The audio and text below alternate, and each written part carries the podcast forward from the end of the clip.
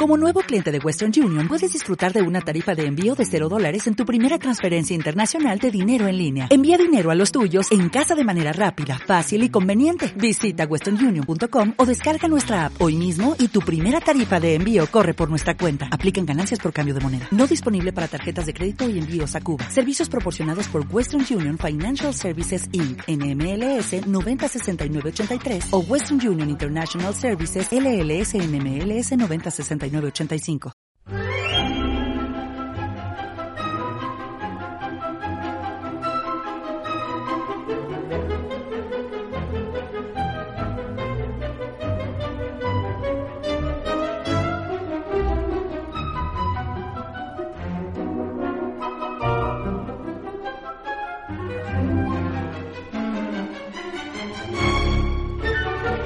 Estás escuchando Zona Historia. Muy buenas, ¿cómo están ustedes? Espero que muy bien, algunos preparándose para el paseíto, otros pues trabajando, otros conduciendo, otros, bueno, pues tirados en el sofá o haciendo cualquier cosilla, ¿no? Alguna, trabajando incluso. Y aquí, aquí también estamos trabajando en Onda Cádiz Radio, en Zona Historia, el podcast y también programas de radio. Me ponen muy tempranito por la mañana, pero lo bueno del podcast que lo podéis escuchar en cualquier hora. Y hoy traemos un programa muy gaditano, muy gaditano para la generación, eh, lo menos la generación de nuestros padres, diríamos, ¿no? Eh, que es la que disfrutó del tranvía. Hoy vamos a hablar de uno de los proyectos del tranvía que no se llevó a cabo, pero que quizás el que se va a estrenar dentro de nada, no sabemos bien cuándo, eh, sigue, sigue más o menos en un 80% la, la dirección que este marcó, ¿no? Eh, ya veréis que el que se hizo en, en 1900, eh, a finales del siglo XIX era más moderno incluso que el de hoy, ¿no? Quizás el de ahora es, es más recto, ¿no? Porque ya veremos cómo eran las paradas, pero bueno, hoy vamos a hablar de tranvías, de un proyecto que tuvo incluso una mano negra por ahí detrás. Si queréis saber más, pues ya sabéis, hay que dejarlo seguir este podcast.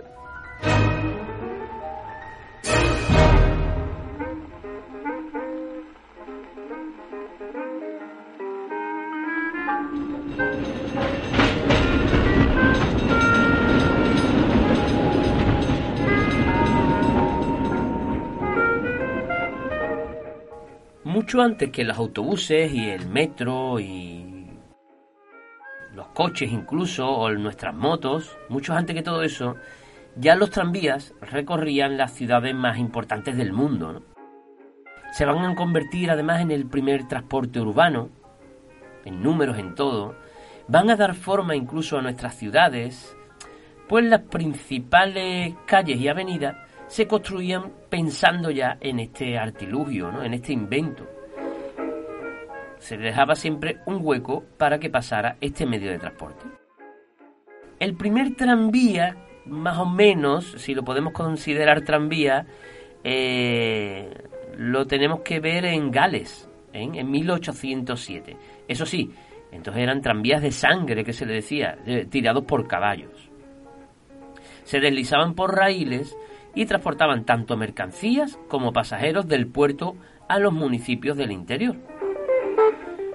Evidentemente está el tren, ¿no? Los trenes a vapor, pero eran demasiado grandes para circular por dentro de las ciudades. Mucho humo, eh, mucho peso, eran demasiado, demasiado pesados. Y los automóviles, que existían ya, pero todavía no tenían un motor lo suficientemente potente como para transportar esos grandes pesos, o mucha gente, o mucha carga. Por eso el tranvía va a triunfar y se va a extender, pero como la pólvora, por todo el planeta. En Europa, en París, eh, fue la primera, eh, aunque ya se hicieron pruebas en Alemania, eh, mientras que Sarajevo fue la primera ciudad en tener un tranvía tanto de día como de noche. En Sarajevo les gustó tanto que lo cogían a todas horas.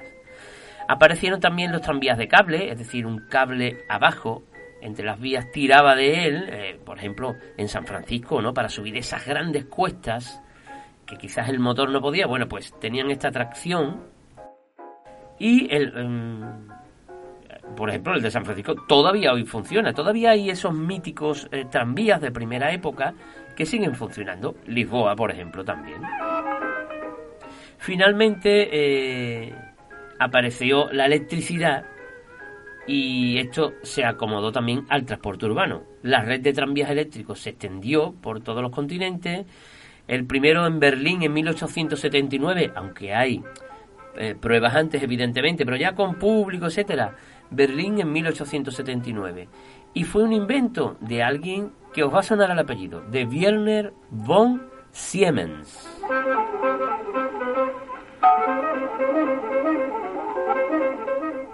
Sí, el fundador de la compañía Siemens, de electrodomésticos, de, todo, de todos estos aparatos, ¿no? Pues también, bueno, fue, digamos, uno de los eh, que evolucionaron el tranvía. Con el tiempo, eh, los autobuses van a relevar al tranvía, además es un vehículo, la gasolina estaba barata, eh, ya pueden cargar mucho peso, mm, no se tienen que ceñir a dónde va la vía, pueden cambiar de recorrido ante un accidente, etcétera.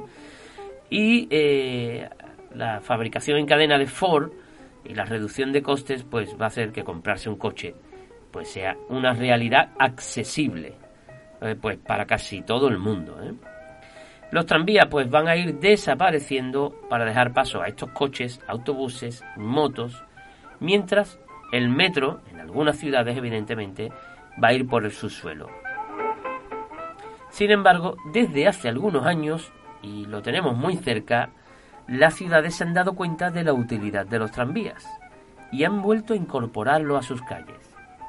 Y eso que no está la electricidad más barata, pero lo han vuelto a incorporar para evitar atascos, eh, ahorrar gasolina, reducir la contaminación, esto entrecomillado, y eh, bueno, estas son algunas de sus ventajas, ¿no? Así que más de 200 años después de su aparición, como tranvías de sangre, ¿eh? y más de 100, digámoslo así, eléctricos, los tranvías vuelven a estar de moda y en breve a circular por Cádiz.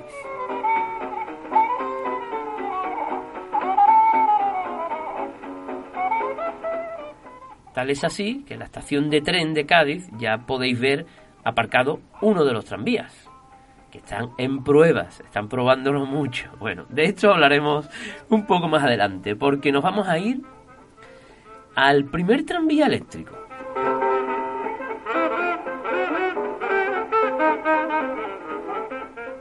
Ya os decía en la intro que Werner von Siemens hizo una demostración del tranvía eléctrico en 1881 en la Exposición Internacional de la Electricidad de París. En estas épocas había, hasta el año 1900, hubo expos en París cada dos, cuatro años, fueron eh, sucediéndose. Y allí se presentó, pues, en esta expo especial de la electricidad, pues un pequeño tranvía, un pequeño trenecito que era eléctrico y transportaba personas sentados en dos banquitos, mirando hacia afuera.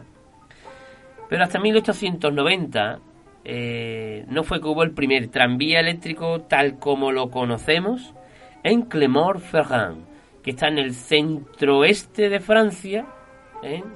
tirando para Lyon, pero hay todavía carretera por el medio.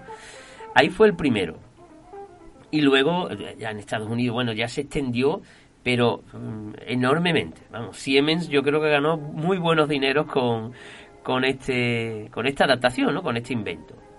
En España, la primera, que tiene mucha gracia, fue Bilbao. ¿Por qué tiene gracia? ¿Porque será Bilbao? No, porque iba desde Santurce. Entonces, evidentemente ya no hay que coger por la orilla, ¿eh? con la falda remanganina, sino te cogía el tranvía de Santurce a Bilbao.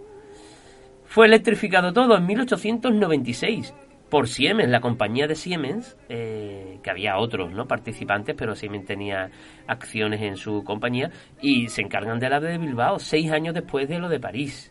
Eh, para mercancías, para transporte de viajeros, eh, fijaos, ¿no? Hay magníficas fotos preciosas de la ría de Bilbao y el tranvía cogiendo, ¿no? Pero nos tenemos que ir a lo que nos interesa, a Cádiz, ¿no? Así que vamos a ver, vamos a ver qué pasó por aquí.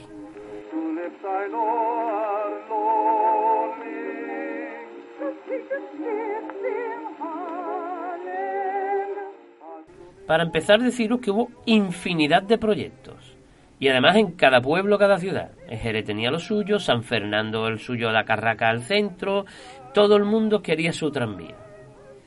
Pero no terminaba nunca de cuajar, se presentaban a los gobernadores y tal, y algunos aceptaban pero no había dinero, luego lo contrario, fue sucediéndose muchos proyectos, pero ninguno que, que fuera serio, ¿no? que llegara, llegara a casi cuajar. porque la fecha en que comenzó todo ya fue el 14 de marzo de 1906, que ya llegaremos. Ahí sí que arrancó el primer tranvía de Cádiz a San Fernando. Evidentemente, bueno, transportes públicos por aquí del siglo V, siglo XV, perdón, siglo XVI, aunque los romanos también tendrían eh, algunos carruajes eh, que transportaran seguramente algunos, uno, dos o tres viajeros o mercancías, ¿no? Que iban parando, eso seguro. Pero en el siglo XVII se consolidan los caminos, los caminos reales ¿eh? de la península. Se pavimentan especialmente, se colocan árboles en las veredas para que, para que den sombra, que sean más agradables y se protejan esos caminos. E incluso en Cádiz, por ejemplo, esto es un ejemplo, en 1889 hay sistema de carruajes. El precio, pues según personas, eh, destino, si vas a la plaza de toro, a la estación de tren, horario nocturno, igual que los taxis, igual. Eh, eh, las paradas de los carros, bueno, pues los había en, la Plaza de la Constitución, o sea, en San Antonio, en San Francisco, la Plaza Castelar, Candelaria, Calle Isaac Canaleja o como queráis llamarlo. a Extramuros, pues solo paraba eh, para ir a Extremadura solo paraba en la Plaza Isabel II, San Juan de Dios, y ya tiraba a San José, ¿vale? Esto con carruajes. E incluso hubo empresas de diligencias. Sí, lo del oeste no es solo de los americanos, que es que nos tragamos las películas y ya parece que no hay más mundo que en Estados Unidos. Para nada. De hecho, se llevan allí desde Europa las diligencias. Carruajes preparados para soportar un largo viaje con uno o dos cocheros eh, armados irán allí en Estados Unidos, aquí no lo sé, supongo que no, aunque haya bandoleros, eh, con cuatro o seis caballos, depende, que paraban en ciertas postas para cambiar los caballos y seguir corriendo. Y por ejemplo, aquí estaba la empresa, la, empresa la Madrileña, eh, que hacía Campo de Gibraltar, Chiclana, Conil, Vejer, Tarifa y Algeciras. Es decir, lo mismo que hace el autobús que había Algeciras, todas las paradas de la costa. Y también la empresa de Nicolás Marcet, que hacía San Fernando, Chiclana, La Barca de Vejez, Facinas, Tarifa, Algeciras. Pero también las había a Sevilla, las había a Madrid, bueno, eh, un sinfín de, de caminos, ¿no? En el año ya 1861 hay un primer proyecto de tranvía de la avanzadilla del Arsenal de la Carraca con el centro de San Fernando. En Cádiz no la había, ¿por qué? Porque teníamos el tren. Y en todo caso, habría que ir a Puntales, a San José, y bueno, pues había eh, otros sistemas. No todavía no se animaban aquí. En 1872, después de otros muchos proyectos de todo tipo, se autorizó que se construyera uno de ellos, pero se anuló su concesión por problemas con los vecinos y los caleseros, en estos que llevaban las diligencias, la gente que los transportistas, eh, así que no llegó a prosperar. Claro, ellos veían peligrar su negocio. Oye, si yo me dedico a llevar gente y, cosas a San Fernando y a Chiclana, no. Entonces se paró, pero ya estaba ahí, había muchos otros proyectos. Por cierto, reseñar que Chiclana siempre fue la primera interesada, pero desde mucho, en conectar con San Fernando y con Cádiz. Mucho. ¿Por qué? La razón, la huerta y otros tipos de menesteres y materiales, pero sobre todo la huerta de Conil, Vejer, Chiclana, tenía que llegar a, la bahía, San Fernando, Cádiz, ¿eh? y luego para el muelle de Cádiz, etcétera. Pero tenía que llegar a la ciudad. Y ellos siempre se intentaban meter en los proyectos. En 1876, el señor Freitas Rey hace una petición al gobierno de la provincia con remitiendo al ayuntamiento el proyecto del tranvía. Nada. Año 1882, se tiene conocimiento oficial de una solicitud, porque había otras no oficiales, o sea, de boquilla. Pero este es oficial formulada por Chiclana, ¿eh? por el ayuntamiento, de que el tranvía eh, tenía que enlazar con Chiclana, que no se olviden de ellos. Que el que tanto se habla de San Fernando Cádiz, que por favor un ramal llegue a Chiclana. Y San Fernando, eh, de forma oficial, se adhiera a la solicitud ante el gobierno, así que ya está la idea de estas tres ciudades unidas, ¿no? 1888, atención, personaje muy conocido. Eh, el gobierno civil remite al Ayuntamiento de Cádiz el proyecto de Salvador Viniegra Valdés, es decir, Salvador Viniegra padre. El hijo será el pintor, tan famoso, por eso en Cádiz hay dos calles Salvador Viniegra. Y este hombre, eh, que era un prohombre, eh, aunque era del partido, claro, que no tenemos que... Es que los conservadores como hoy, los conservadores de hoy día, no. El conservadores de aquella época, que tendrían sus cuestiones, eh, uno como Salvador Viniegra, por ejemplo, era un prohombre de la ciudad. Cuando digo prohombre de la ciudad es que, aparte de lo que pensara, votara y rezara, eh, se desvivía por Cádiz y pensaba eh, lo que sería en el futuro de Cádiz. Y este señor tenía dinero como para no pensar nada más que en él mismo, pero bueno. Era del Partido Conservador, era padre del músico y tenía una idea. Rogaba porque el muelle de la ciudad y el centro, el centro económico y el muelle estuviera conectado por tranvía, por tren, con carruaje, por todo, con el muelle de Puntales. El que la idea era unir los dos muelles y así la economía eh, portuaria pues haría mm, mucho dinero en Cádiz, ¿no? Si tenemos un muelle que funciona, el de Jaime, allí y el del centro, hay que unirlo los dos para mercancías, para todo, para lo que fuera, y que el de Puntales crecía, pues mucho mejor pero él tenía esa idea de un tranvía o tren o lo que fuera, un sistema que uniera estos, estos puertos. Se vio muy bien y tal, pero ¿a que no lo conocéis? Bueno, pues no se llevó a cabo tampoco. Y ahora sí, nos vamos al protagonista de hoy. Después de un cuarto de hora, vamos a conocer el proyecto de Aniceto de Abásolo.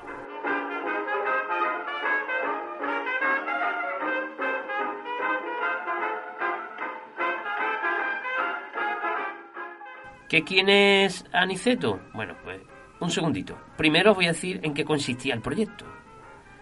Año 1895. Se presenta el proyecto más interesante, incluso más que el que se hizo, para unir Cádiz con San Fernando y la villa de Chiclana. Dotándolo de un pequeño ramal, además, que llegaba hasta la estación de, ferrocarril eh, y el artífice de todo era don Aniceto Manuel de Abásolo y Rosas. Este señor, de nombre tan rimbombante, era de Castro Urdiales, Santander, pero residente aquí. De hecho, era ingeniero de caminos y tenía su domicilio en San Fernando porque trabajaba para el ayuntamiento de San Fernando. Primero en la calle San Joaquín 15 eh, y luego en la calle Santiago 12 de, la isla. Va a registrar su proyecto el 27 de agosto de 1895. 21 folios que yo tengo ahora aquí delante, fotocopiados, claro, y que formaban parte, esto está en el Archivo Histórico Provincial de Cádiz y en los documentos de, el documento destacado, que dura dos meses, septiembre-octubre de 2022, pues está allí. Tienen infinidad de proyectos, pero este es muy curioso y ya veréis por qué, la historia que trae y por cómo era. En el proyecto, en estos 22 folios, va a pedir ayuda a las autoridades, como todos, ante el Ministerio de Fomento, para lograr su propósito de llevar a cabo, bueno, pues el proyecto, ¿no? Que traía muchas ventajas. Además que causaba furor en Europa y en el mundo entero. O sea que no le podían decir que no. Se trató rápidamente, pues eh, tres días después, el 30 de agosto, en el Ayuntamiento de San Fernando, todo el mundo de acuerdo, todo el mundo estupendo, porque además Aniceto contaba con la ayuda de un amigo que se llamaba Isaac Peral.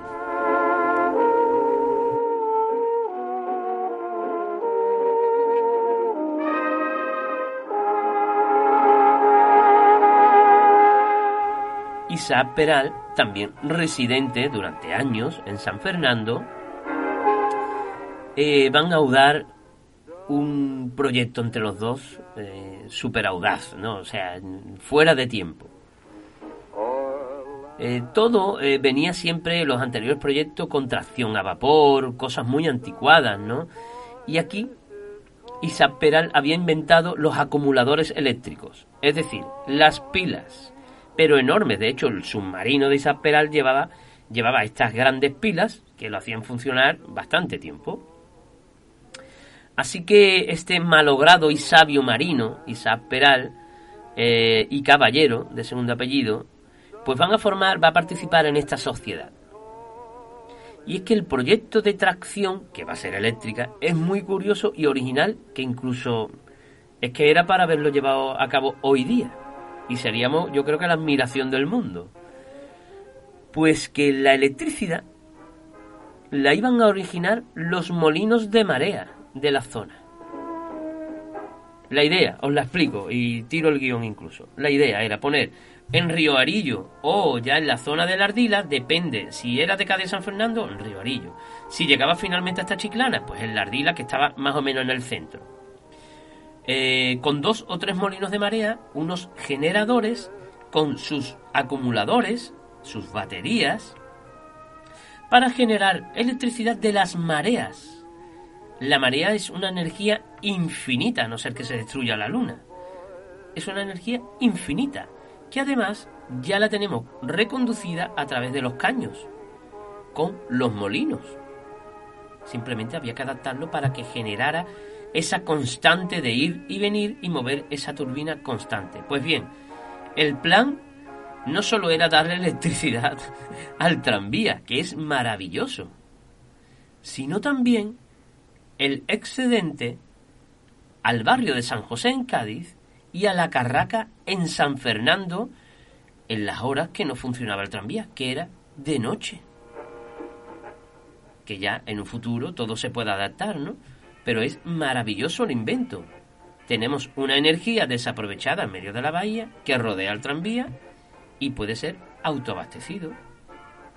Es decir, el tranvía no generaría gastos de electricidad, sí de mantenimiento, evidentemente, de las turbinas, sino que podría dar dinero. Esa, él iba a ceder la electricidad, pero nos conocemos hoy día, podría haber generado dinero. Impresionante. Bueno, ya si lo hubieran puesto gratis, ya de categoría, ¿no? Que el mar, el propio mar del, en el cual vivimos, porque vivimos más en mar que en tierra, nos hubiera dado eh, esta oportunidad. Y esta es una de las cosas eh, maravillosas de este proyecto. Pero ¿qué pasó? Bueno, muere Isaac Peral en 1895. Eh, Aniceto de Abasolo modificó la tracción por energía eh, y puso en centrales eléctricas convencionales. Porque claro, se muere ya Peral y ya ¿quién, quién, quién va a conectar aquello, ¿sabes? ¿Dónde está la idea, no? Así que eh, perdimos esa oportunidad de poder haber sido el primer tranvía del mundo, o bueno, el primer transporte eléctrico que se hubiera movido por eh, la energía del mar, ¿no? Infinita, os recuerdo, infinita, ¿eh? y constante, que no es como la del viento, o la solar incluso con día de niebla, o por las noches no funciona. Aquí la marea funciona 24 horas todos los días del año durante millones de años. Así que vamos a echarle una pensada, ¿eh? ya llegamos tarde. Creo que el de ahora eh, lo tiene enganchado alguna red eléctrica. Y es que eh, desde, el, desde el archivo pensaron que este proyecto se tenía que conocer. Hay otros muchos proyectos, más para adelante, otros más para atrás, unos a vapor, muy bonito. Pero es que este traía esta novedad y además eh, a Aniceto de Abasolo era una cuestión de justicia el aclarar, bueno, todo lo que pasó, porque van a pasar cosas. En el Ayuntamiento de San Fernando, Chiclana y Cádiz lo van a apoyar. Esto es maravilloso. Construyalo usted cuando quiera. Eh, lo vamos a apoyar, apoyar e iremos al gobierno lo que haga falta. De hecho, va a llegar al Congreso de los Diputados donde se va a aprobar su concesión, refrendado posteriormente por la reina regente doña Marina Cristina en febrero del año 1900, o sea, todo iba viento en popa lo municipal, eh, el gobierno político y la reina, todos dicen que sí, así que venga, vamos allá, 1900, ¿eh? y os he dicho que el que se estrena en 1906. ¿Qué va a pasar en estos años? Bueno, pues su nieto, su bisnieto, perdón, Antonio López Abásolo, eh, un señor ya muy mayor, creo que falleció, investigó a su, a su bisabuelo ¿eh? y descubrió que este proyecto eh, fue aprobado, pero no el que se llevó a cabo. Es decir, el de Abásolo fue aprobado por todos, como os acabo de decir, pero el que se va a llevar a cabo después de un tal señor Mugot, Moureau en francés, ese no fue aprobado por nadie. ¿Qué pasó aquí? Es que eh, el señor Muró va a presentar un proyecto, un francés afincado en París, que ni siquiera vivía aquí, o sea, tenía una empresa que iba por el mundo intentando colocar un tranvía, eh, se va a saltar todos los plazos, o sea, si había un plazo de un mes para presentar el proyecto, a él le va de igual. Lo va a meter eh, en todas las delegaciones, va a intentar dificultar la concesión de Aniceto a que tenía el sello de la reina, el sello del gobierno. El 1 de febrero de 1900, eh, que ya está aprobado el de, el de Abásolo, que se aprueba en febrero, bueno, también eh, pues el señor Muro se va a colar en el gobierno civil de Cádiz con la petición del tranvía. Y el 3 de febrero se va a leer la instancia. O sea, el mismo mes que Aniceto está de celebración, se va a leer la instancia y se le concede a don Enrique Mugot, súdito francés con domicilio en París, la concesión por parte del gobierno español para extraer un tranvía entre las ciudades de Cádiz a San Fernando, con ramal a la Carrasca, chic, bueno, varias cosas aquí. A Basol, a Basolo, perdón, lo han quitado de en medio. Así, de un plumazo. Y, y Mugo ha conseguido la concesión, no se sabe cómo, no se sabe cómo, y para colmo ya no llega a Chiclana. ¿Qué ha pasado aquí?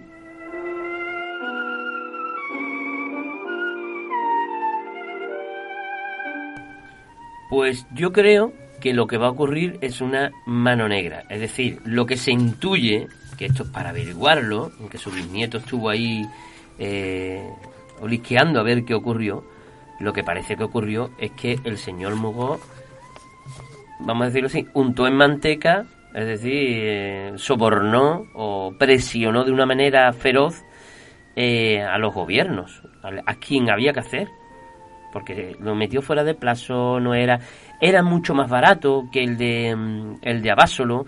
Pues los postes de metal, pues él los pone de madera, las vías de no sé cuánto, él los pone más barato, los trenes tal, los pone de otra forma, lo abarata y así es como lo vende, así es como lo vende. Pero mmm, la gran perdedora de todo esto, Chiclana. Y la familia Abásolo, de hecho, eh, Abásolo eh, va a morir, eh, no va a haber nunca su proyecto y va a morir en estos años. Y, y en el testamento ponía que, eh, o sea, lo más gordo del testamento eran los derechos del tranvía, que era su, para su familia, cosa que nunca cobraron porque no se llevó a cabo. Eh, la cuestión es que para más Henry de misterio, Mugo también va a morir sin ver construido el tranvía.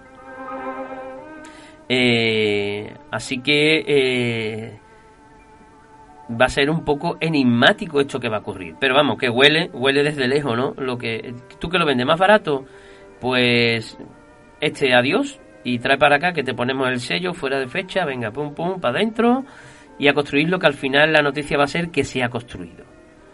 Y eso va a ocurrir, que el que se va a construir, el que conocieron nuestros padres y nuestros abuelos, es el de este señor francés, con algunas modificaciones, eso sí, ¿no? Como, como todos los proyectos, pero va a ser del señor Enrique Mugot.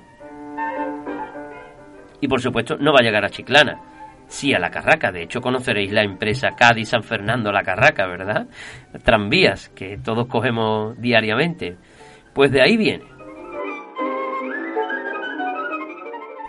El recorrido del señor Mugó, ¿cómo era? Pues la Alameda Podaca, en el Carmen, como en un principio así salió, luego Calderón de la Barca, Plaza de Mina, Antonio López Cuesta Abajo, cogía la curva del Paseo de Labra, pero todavía no salían de allí, Isaac Peral, que es Canaleja, eh, Plaza de Isabel II, San Juan de Dios, y ya en dirección hacia eh, la puerta de tierra, la puerta por el arquito central, los Glacis, San Fernando y ya llegaba hasta la Plaza del Carmen.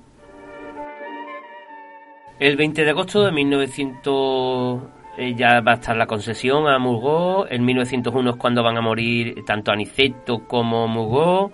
Y son las viudas las que ahora van a participar en la historia. La viuda de Mugó, eh, doña Valentina Godillot, va a ser la heredera. Va a adquirir los derechos y se van a encargar, por medio de, bueno, de, gente que había aquí en Cádiz, eh, el proyecto.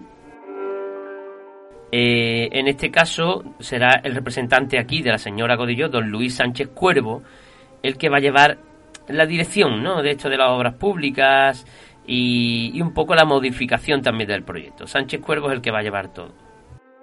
Se va a modificar y finalmente aprobado, aprobado eh, incluso el ancho de vía de 1,44 pasa a un metro eh, y muchas cosas más, ¿no? el tipo de el carril de Viñol pasa al determinado Broca, ¿no? En fin, ya cosas técnicas que yo ahí me pierdo. Iba a haber una lucha de viudas, para que ustedes me entiendan, o de señoras, eh, porque la viuda de Abásolo, de Aniceto, Concepción Quintana, protestará. Dirá, oye, pero ¿qué ha pasado aquí? E intentará quitar la concesión, la concesión a los franceses. Pero esto será desestimado por el rey. esto huele muy mal y que podría tratarse en el pleito civil, eh, que si querían protestar que fueran a, juicio, ¿no? El 4 de noviembre de 1910 fue el juicio, que ya el tranvía llevaba cuatro años dando vueltas. Pero nada, no hubo nada que hacer. ¿eh? Las obras comenzaron en 1904. Eh, bueno, Luis Sánchez Cuervo es el que va a solicitar una prórroga de dos años más para terminarla. Eh, había que construir una central eléctrica para suministrar el tranvía, la señora Godillón no estaba por la labor, y bueno, hubo ahí unos dimes y diretes, eh, y en 1905 revertió sus derechos sobre la concesión, construcción y explotación de aquel tranvía a la por entonces recién constituida Sociedad Anónima del Tranvía de Cádiz a San Fernando y la Carraca. Es decir, la concesión y todo esto la, van a perder los franceses. Y en 1905 se crea la Sociedad Anónima del Tranvía de Cádiz, Tranvía, que por entonces pues lleva ya, pues, sumen ustedes, eh, 117, ¿no? 117 años, me puedo estar equivocando, ¿no? Está bien, está bien, 117 años que lleva la compañía, ¿eh? No los autobuses. Así que terminan supuestamente con la obligación de culminar el trazado con Chiclana, lo cual por ambas partes nunca se cumplió. Siempre se intentó lo de Chiclana, pero no se cumplió. Y parece que es que cuesta, ¿eh? Porque mira, ya están las vías puestas, los trenes, los tranvías, han hecho los ensayos. Tenemos a los conductores deseando, supongo, ya trabajar su jornada. Pero bueno, algo falta, algo falta. Y se iba a tener ahora en septiembre y no, no arranca, no arranca. Así que yo estoy deseando verlo, ¿no? Algo yo creo que es muy positivo eh, para lo que es nuestra mancomunidad de la bahía, que esperemos que en un futuro se extienda pues hasta Jerez, incluso eh, pudiéramos dar la vuelta a la bahía en este medio de transporte.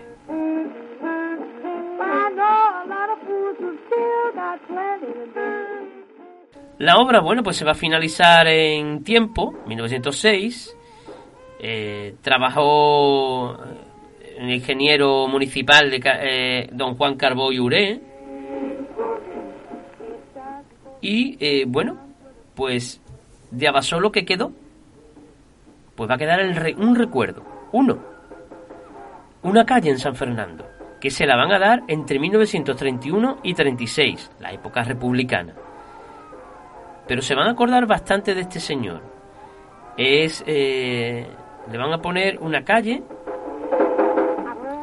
en la que es actual San José y San Antonio, se llama esa misma calle, con dos nombres. Yo creí que eran dos calles, no es una, bastante ancha, que por allí pasó el tranvía y entonces dedicaron. Eh, luego se perdería, le pondrían el nombre San José San Antonio y hoy día, o se leía por ahí en prensa, se le estaba pensando en buscar otra de las calles, que hay tantas en San Fernando y nuevas, pues una en recuerdo de, eh, de este hombre, trabajador y vecino de San Fernando, trabajador municipal, que hizo un gran proyecto que fue aprobado y que borraron del mapa.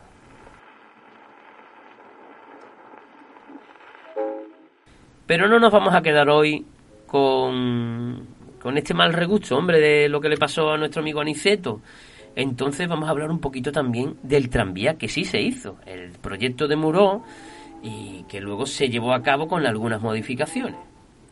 Porque claro, cuando se comienza esto de los choferes, eh, tú no puedes poner a cualquiera ahí, tendrán que eh, entrenar o ensayar, ¿no? Hacer las prácticas. Pues hicieron prácticas en Zaragoza, que además eh, están muy conectadas, parecía que eran filiales de las de Cádiz o eran empresas unidas, tenían participaciones. También se hizo en Madrid, en Barcelona, en Sevilla, donde ya estaba el tranvía, pues allí fueron los gaditanos a aprender cómo se conducía. Ocurría también en estos días de ensayos que en la curva de bajada de Antonio López, en la primera de Labra, ¿eh? ahí que coge ya para Diputación, esa curva tan cerrada, 90 grados, pues se reunía mucha gente en la muralla. Por cierto, se estaban ya derrumbando las murallas, justamente en esos meses, 1906. Pero los chiquillos se ponían allá arriba para ver cómo el tranvía iba frenando, frenando y cogía la curva, ¿no? Y era muy celebrado, ¿no? En diferentes puntos de Cádiz, pues se reunía pues la gente a ver este invento, incluso narran, narran las crónicas cómo había que apartar a señoras mayores del camino porque no escuchaban el tranvía y, podía haber accidentes, los caballos se asustaban, eh, la gente dejaba mercancía ahí en medio, los carros aparcados, los carros de transporte los aparcaban, entonces tenía que poner la guardia a quitar, pusieron carteles, por favor, ya prohibido aparcar aquí, prohibido tal, empezaron a modificar un poco lo que es el urbanismo, eh, o sea, modificar la ciudad. Y eso hablábamos en un principio, las paradas, había que poner paradas, eh, y era un poco, un poco, un poco locura los primeros meses de 1906. Muchos nervios, eh, claro, veían los ensayos, la gente estaba deseosa. Las cocheras, ¿dónde se guardaban? Pues hubo cocheras en el actual Hotel Regio de la Avenida, eh, cerca de Trille. Ahí estuvieron las cochillas de poca capacidad, que habían dos o tres coches, que era el que iba de la Alameda Podaca al balneario y el de San Severiano, que ahora hablaremos, ¿eh? no solo hubo una línea. San Fernando tuvo la suya, donde pegado a la iglesia del Carmen un lugar súper céntrico. Hay fotos que os ponemos en el programa de televisión que yo dije, pero madre mía, si esto es en pleno centro, pues en pleno centro estaban las cocheras, donde se celebró una gran fiesta, como ahora vamos a hablar. Y una norma, estaba prohibido asomarse cuando el tranvía cruzaba el segundo foso de las murallas, ¿eh? los glacis si veis la foto, es que es muy estrecho, entonces se podían llevar algún golpe, como así ocurrió. O sea, las murallas se llevaron por delante a un señor del cual luego vamos a hablar. Primeras pruebas del tranvía. 8 de marzo de 1906.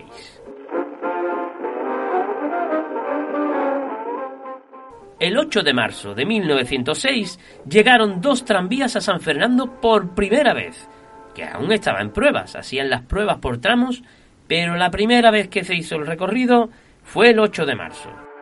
El segundo de ese día salió de Cádiz a las 11, a las 12 menos 10.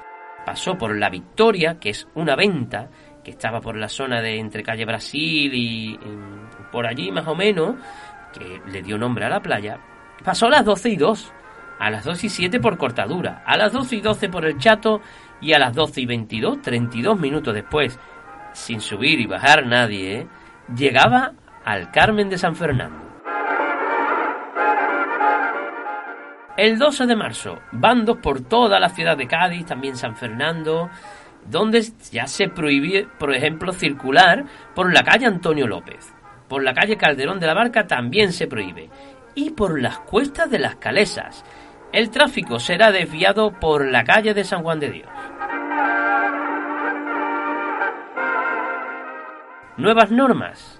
Había que adaptarse a un vehículo que iba a ser colectivo, así como se le llama además en Argentina, el colectivo, porque es de los primeros transportes donde se va a montar mucha gente que no se conoce, mucha, ¿eh? no tres o cuatro, mucha gente agolpada que no se conoce y hay que tener unas normas. Por ejemplo, una que se mantiene pero que nadie respeta.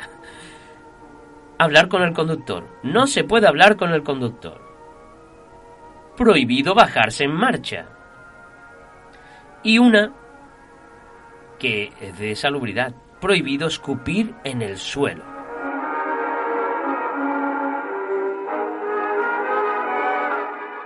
Como os decía, el 3 de marzo se comienzan a derribar las murallas. Ese mes, el gobierno le cede al ayuntamiento de Cádiz los terrenos de extramuros.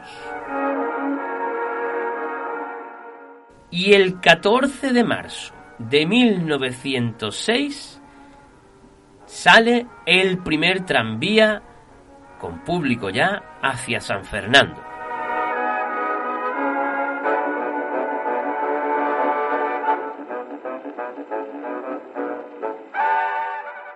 Va a tardar poco más de media hora porque mm, va a llevar las autoridades y no va a realizar todas, todas las paradas.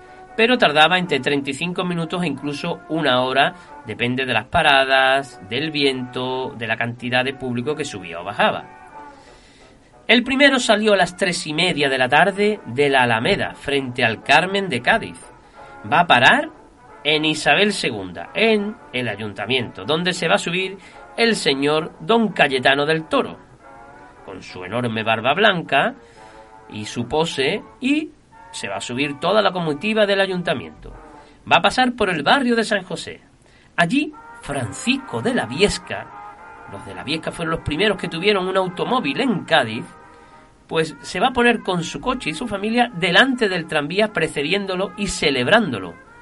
Pero nosotros aquí en Plató, claro, llegamos al momento de decir, en cierto modo, están compitiendo. El automóvil, que se va a disparar ya en ventas, con el tranvía, el transporte colectivo con el transporte privado. Pero bueno, era un momento de celebración y Francisco de la Viesca llevó parte del camino, eh, se puso delante del tranvía e iba abriendo paso. A las 15 y 45, 4 menos cuarto, pasó por la cortadura, que no cruzaba como iría por en medio, la tenía que rodear. Va a pasar por Río Arillo, ya ahí comienza el territorio de San Fernando, llegando a las 4 y 5 de la tarde a las cocheras del Carmen de San Fernando. Del Carmen de Cádiz al Carmen de San Fernando. ¿Casualidad? Ve, otro misterio, otro misterio. Allí se, bueno, se dieron muchos vivas, muchos discursos de bienvenida, viva San Fernando, viva Cádiz, viva el tranvía, y aquello fue un gran ágape, estaba toda la plantilla de, de, coche, de cocheros, de conductores, de, bueno, reparadores, mecánicos, los que llevaban, las eh, gente de Cádiz y de San Fernando, de Chiclana, ¿no? Todos los eh, ediles, ¿no? Y alcaldes allí celebrando aquello, fue una gran fiesta. Pero no solo hubo un primer viaje, no cabían todos. Salió la segunda expedición. Y aquí, qué mala pata. Primer accidente del tranvía Cádiz-San Fernando. Al segundo viaje. El, el, tranvía salió igual que el otro. Del Carmen, pasó por San Juan de Dios, todos muy felices. Eh, fueron a las puertas de tierra Recuerden, prohibido asomar la cabeza. Y ocurrió que unos chiquillos, imaginamos del barrio Santa María o de los que vivían en los fosos de las puertas de tierra, pues se querían montar en lo que unía las dos, los dos vagones. ¿eh? El lo que está entre los dos vagones, en esa plataforma se querían sentar. El inspector del tren, el vigilante, salió para ahuyentarlos con tal mala suerte que asomó el cuerpo por fuera de la cabina y cataclof eh, tuvieron que dar marcha atrás, se dio contra todo el muro de las puertas de tierra, entonces tuvieron que dar marcha atrás, lo llevaron a la calle Plocia, de ahí lo montaron en una silla hacia la plaza de San Juan de Dios, eh, donde lo curaron en el hospital con clavículas rotas, rozaduras de todo tipo, contusiones en la pierna y en el costado izquierdo.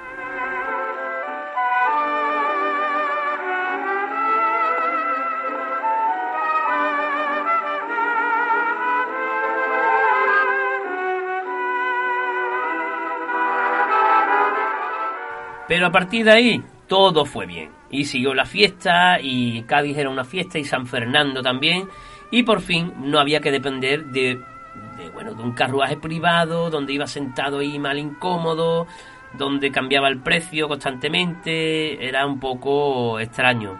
Ahora sí sabías a qué hora iba a pasar tenía un horario tenía una limpieza y ya San Fernando estaba mucho más cerca de que Cádiz el recorrido os lo voy a leer en la tele leí los de Cádiz nada más, pero voy a leer todos, ¿no?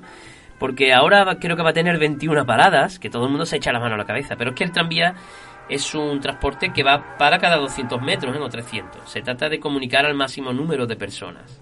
No puede ser que pare como el tren, uno en cada ciudad, ¿no? O, o dos o tres. Pero bueno, salía de la Alameda, el primero, ¿eh? luego cambió.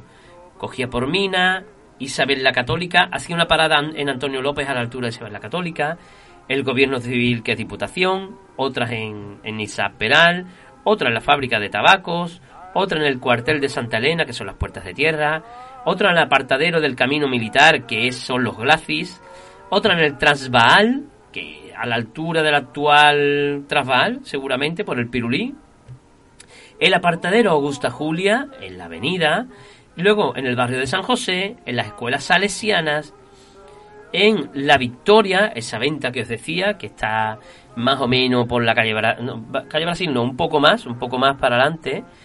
En Cortadura, en el paso a nivel, es que ocurría que el tren, las vías, no están como hoy, estaban en el lado contrario, en el lado del Chato. Pues entonces había un paso a nivel ahí en medio.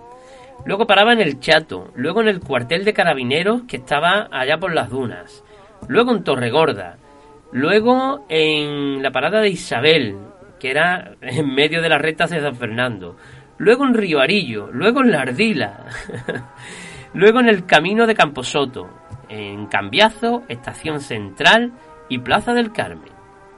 Luego seguiría el otro ramal, pues al convento de las Mojas, la Meda Moreno de Guerra, al Ayuntamiento San Fernando, la Plaza de la Iglesia, el Mesón del Duque, San Nicolás, Telégrafo, Calatrava, Quintanilla, Puente de la Casería, Callejón del Ganado, Cuartel de Infantería de Marina, ya en la Carraca, Campo de Maniobras, Casilla del 18 y por fin llegaba a la avanzadilla de la Carraca.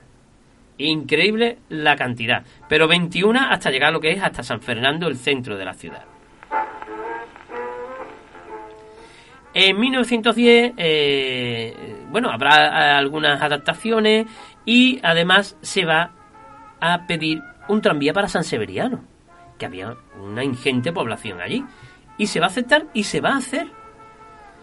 Y se va a inaugurar, empezó en 1910, en 1912. Y terminaba, hay una foto preciosa de las vías del tranvía donde terminaban y hacían un círculo para dar la vuelta.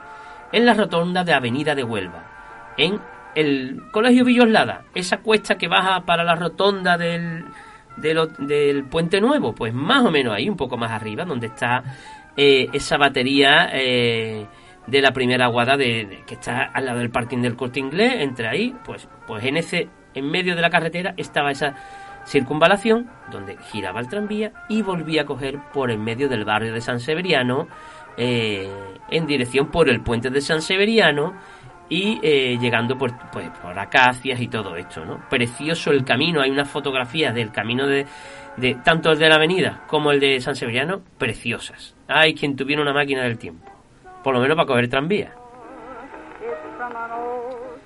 Pero claro, ¿cuántas líneas había? No solo había una, había varias, ¿eh? Cádiz San Fernando, bien. Luego San Severiano, que no tenía número, porque la de Cádiz San Fernando era la La de San Fernando no tenía número. La número 2, Alameda Podaca, balneario. La 4, Gobierno Civil, Diputación, balneario. En verdad era la misma, pero con diferente salida o diferente llegada. Y una, San Juan de Dios, cortadura. Además en San Fernando estaba la de la Plaza de la Iglesia, la Carraca, o la de la Plaza de la Iglesia a la de la Ardila. Es decir, que aparte las de Cádiz y San Fernando, las había domésticas, es decir, municipales, ¿no? Para llevar a tu propia población. Y ahora, en estos últimos minutos, os voy a hablar un poco de anecdotario, un poco lúgubre, pero anecdotario del tranvía de aquellos años.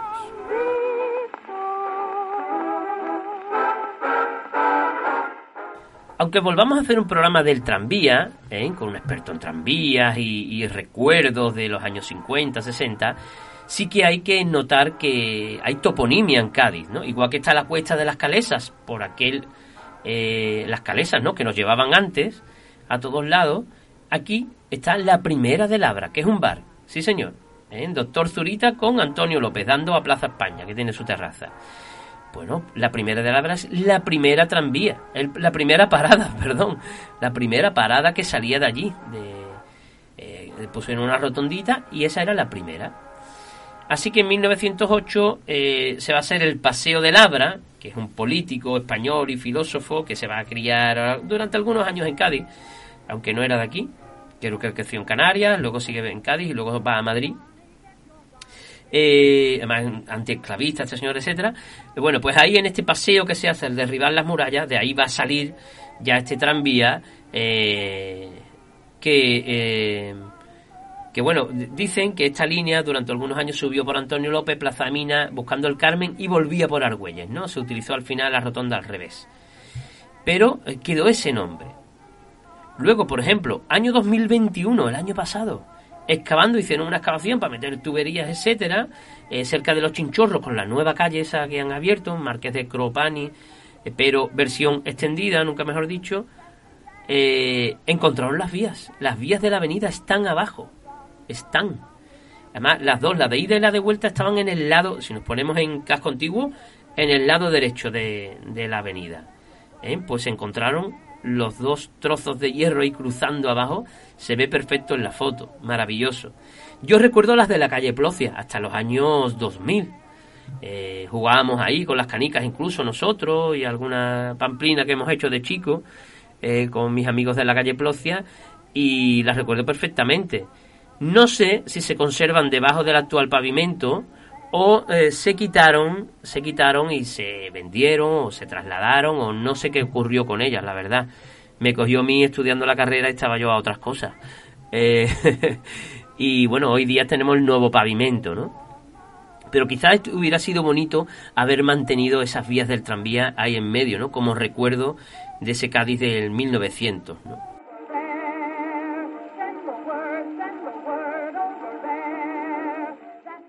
Y si algo refleja el tranvía en los medios de comunicación de la época son los peligros. Es increíble, ¿eh? Bueno, aparte de gente que dio a luz en el, en el tranvía, eh, gente que iba al Cádiz, a la playa, a los toros, muy bonito.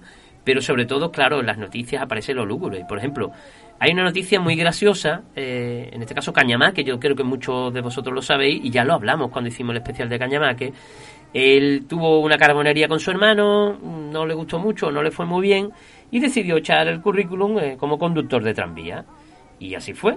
En 1925, no, perdón, perdón, en 1910 creo, 1909, ahora lo estoy leyendo, eh, va a acceder a hacer las prácticas, se le va a contratar y ahí que va Cañamaque, eh, este carnavalero, pues conduciendo su tranvía y le toca uno, uno de los nuevos ramales que entraba de las puertas de tierra cogía Campo del Sur, por la rotonda del Romano, o sea, Cárcel Vieja, y bajaba por la calle San Juan de Dios, rodeaba el barrio Santa María.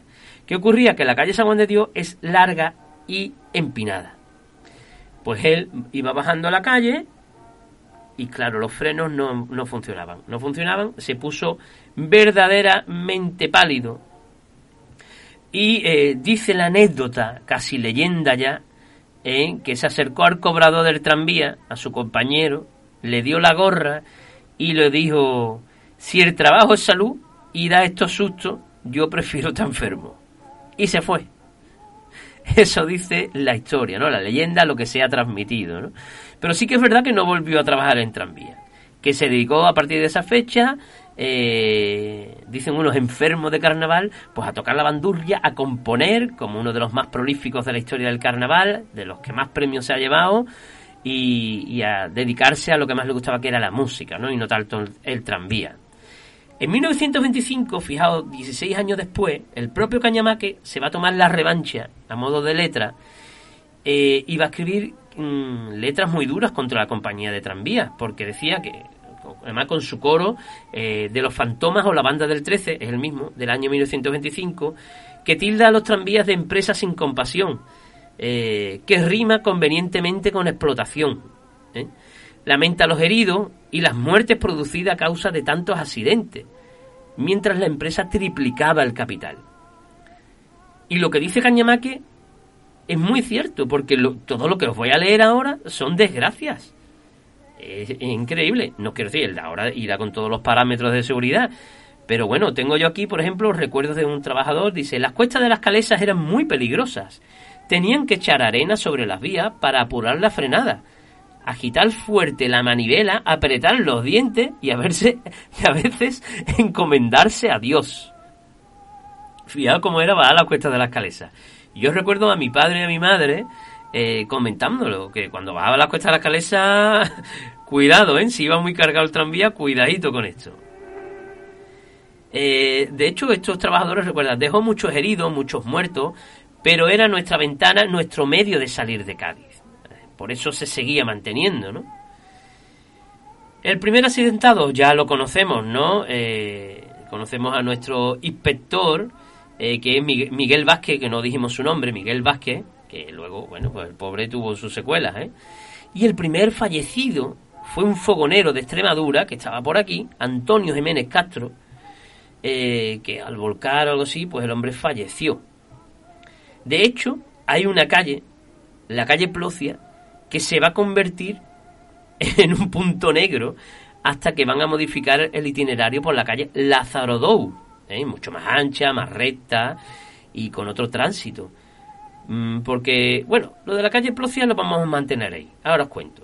Porque hay otro personaje carnavalesco, el Mori, no tan famoso como Cañamaque, pero para los grandes aficionados del carnaval sí, el Mori con Belica y otros más, pues hacían unos cuartetos increíbles, años 20, años 30. El Mori además era uno de los personajes cómicos más potentes que ha tenido el carnaval de Cádiz.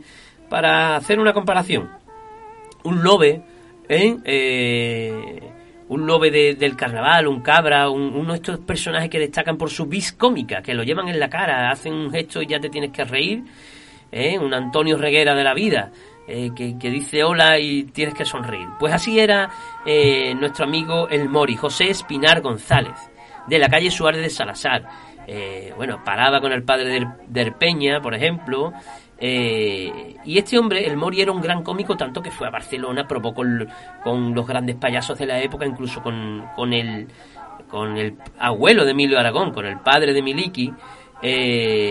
pues estuvo también, bueno, probó suerte y, bueno, lo que pasó, bueno, pues que este señor, eh, que era un cachondo, vamos a decir así, tenía unos amigos también muy graciosos y era también pasto de las bromas, pues cogió un día el tranvía con los amigos para ir a San Severiano, donde por lo que se ve, cuentan que tenía una novia.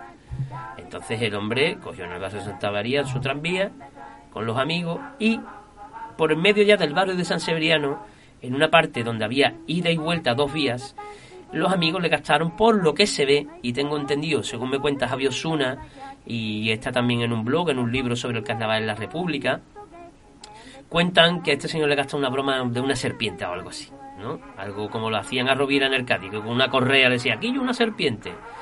Pues se asustó, sacó el cuerpo por fuera del tranvía, o saltó, y con la mala suerte de que venía un tranvía de frente. Y hasta ahí podemos leer. Eh, José Espinar González falleció por accidente de tranvía y perdimos uno de los, de los grandes artífices del humor del carnaval de los años 30, no solo, pero no solo del carnaval, ¿eh? del humor en sí. Increíble, ¿no? Cuidado con el tranvía en aquellos años. Y volvemos a la calle Plocia, porque hay una esquina que yo en Historia de la Calle lo aprendí, eh, de Mai, una de las invitadas, la esquina Mataviejas. Sí, señor. Algunos dirán, hombre, claro, ya, pero los jóvenes como yo no teníamos ni idea. La calle Gloria, la de la panadería, en la esquina con Plocia, sobresale un poquito más que la otra que tiene al lado. Bueno, pues el tranvía no lo colocaron en el centro de la calle, lo pegaron, pero pegado. Hay una foto donde sale que es que está pegado a la pared. ¿Qué ocurría? Bueno, pues que allí había un ultramarino en el almacén de Luciano, un chicuco de toda la vida, haciendo esquinas, como tiene que ser. Mitad bodeguilla, mitad chicuco. Y allí entraba la gente, salía y compraba la gente del barrio. Pum, pum, pum. Y, claro, mata vieja. Bueno, pues las personas mayores quizás no tenían esos reflejos o no escuchaban la llegada de un tranvía. que a veces tocaban la campana para eh, hacerse notar. Bueno, pues allí se llevó a más de uno de viaje gratuito. En accidentes, atropellos, golpes de la propia gente que iba adentro. Por eso luego en un futuro se llevó a la calle Lázaro Dow. Pero por ejemplo, yo en el diario, en 1958, un tranvía descarrila a su paso por la calle Plocia. Descarrila. Increíble. Dice, eh, las causas son ignoradas, aunque algunos de los presentes aseguran que el vehículo marchaba a excesiva velocidad. Ya digo, si bajas Cuesta de las Calesas y entras en Plocia, las ruedas traseras quedaron fuera de las vías y el lateral del tranvía rozó el escaparate de la tienda de comestibles allí situada. La que os decía, eso bajaba como una bala y tocó, tocó la esquina, la esquina. Afortunadamente no hubo, daños personales. El servicio ascendente estuvo suspendido durante una hora y los gatos tuvieron que ir los técnicos, etcétera, ¿no? Bueno, también hay anécdotas de cuando el viento, imaginaos, los primeros tranvías, ¿eh? no, los, de luego. Esas jardineras que eran cuatro palos con un motor y un techo. Verano, viento de levante, arena de cortadura, ya sabes que ibas a tragar. Eh, la gente dice que pasaba canguelo, pone aquí la noticia, ¿eh? cuando el tranvía cruzaba entre las dunas, porque lo podía volcar. Era impresionante las que pasaban. Eh, cuenta otra anécdota, otro, ¿no? Otro día se salió el tranvía, la gente cayó al suelo de forma violenta desde las jardineras. Las jardineras eran estos tranvías que no llevaban paredes. ¿eh? Eh, y el tranvía acostumbraba a perder los estribos. O sea, se salían de las vías muy comúnmente. Y el miedo era siempre el, el cantil del muelle, que era donde está hoy la fuente de las cuestas de las calesas, de abajo, de la plaza de Sevilla. Ahí estaba el borde del agua y siempre hubo miedo. Pero que sepamos, ninguno cayó allí. Y llegamos al fin del tranvía. Llegó el trolebús el 3 de agosto del 51, que era lo mismo que el tranvía, pero no necesitaba vías, no se iba a salir de las vías. Y luego la capacidad era mucho mayor. José León de Carranza, eh, bueno, presidió la puesta en marcha del trolebús, que ya hablaremos, de dos pisos, que los vemos en Canaleja aparcados, que llegaba de Canaleja hasta el balneario, hasta el Hotel Playa. Luego en el 63 llegó el autobús, por fin. ¿eh? Y ahí el autobús ya lo mató, porque el autobús no necesita ir enganchado a nada, la electricidad estaba, la gasolina estaba barata, el autobús puede cambiar el recorrido, se puede utilizar para muchas maneras, de mucho, de, vamos, es polivalente. Así que el tranvía ya, ya sabe como, algo que estorba en la avenida, eh, con esos palos, esos cables por ahí en medio, la de accidentes que trae. No tiene buen recuerdo en aquellos años, claro. Así que eh, el último día de servicio del tranvía, el sábado 22 de agosto del 64, un año después del autobús, a la una y media de la tarde salió el último tranvía desde Diputación hacia dirección el balneario, pero a la altura de las cocheras de Trille bajó la bandera y se recogió con el aplauso de todos los gaditanos que estaban por el recorrido eh, agradeciéndole los, bueno, pues ya sabéis, melancolía pura que nos da ver ese tranvía con las cosas buenas que han pasado, las cosas malas. Eh, yo supongo que la gente recordaría lo bueno de ir al Cádiz, todos en el tranvía, de celebrar victorias, de ir a los toros, a las fiestas, a las ventas de. A las ventas que había por. por las puertas de tierra, ¿no? Y ahora me estoy acordando del capítulo de Lorca, ¿no? Que va a la venta de la palma, allí al lado de la, de, la Plaza de Toro, ¿no? Pues claro, todo este mundo, ¿no? De transporte, pues la gente lo despidió con un grato aplauso. Y 58 años después, tras 18 desde que Manuel Chávez hizo... Manuel Chávez, ¿eh? Hizo un discurso en la Junta de Andalucía hablando del tranvía Yacadis-Chiclana. 16 años después del proyecto, parece ser que lo mismo vamos a tener que poner 17, no lo sabemos, que 58 años después, ya que el tranvía saldrá desde la nave de Pelagatos, cruzará el río Iro, atravesará eh, San Fernando por la calle Real y, uniéndose a la vía del tren, por fin llegará a la estación de Cádiz el tranvía. Con 24 kilómetros, 21 paradas. Por ahora tenemos 7 trenes, 7 máquinas, aunque se esperan 10, que sean 10 en 2023. Y bueno, pues chicos, ¿qué os digo, chicos y chicas? Que esperemos vernos en el tranvía y que lo celebremos, ¿no? Eh, que será, ya veréis cómo cambia la cosa. Yo he trabajado en Chiclana. Esto os lo voy a contar al final del programa.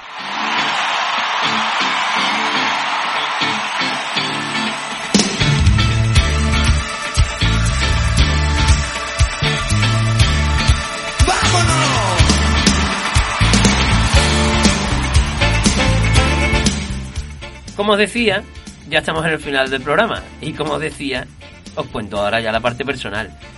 Trabajando en Chiclana, eh, en otros menesteres, eh, cierto es que, que, hay un aislamiento, no de Cádiz ni de San Fernando, sino de la propia Chiclana.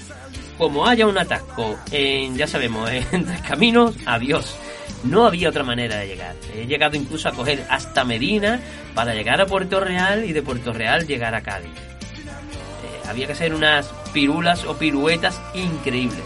Entonces, este medio de transporte para Chiclana va a suponer un antes y un después. Y además que cruce Chiclana, que no es que salga de, del Canario, ¿no? Como se le dice, sino que llegue desde Pelagato y que la gente desde dentro del pueblo pueda coger este tranvía y sabiendo que si hay atascos en verano, que le dé igual, que lo puede coger, lo puede coger exactamente igual y llegar a San Fernando ir a de compras a Vallasur o a pasear a San Fernando o venirse a Cádiz a la playa o los gaditanos igual, que podamos ir a Chiclana ah, perfectamente, incluso a los campos de Chiclana, porque esto va a parar también en la zona del Pinar de los Franceses, etcétera, etcétera. O sea que va a ser algo muy cómodo. Bueno, sin más, me despido de ustedes. Que nos vemos la semana que viene con algo que nos vamos a Egipto, pero también a Velo Claudia, una cosa enigmática. Un saludo.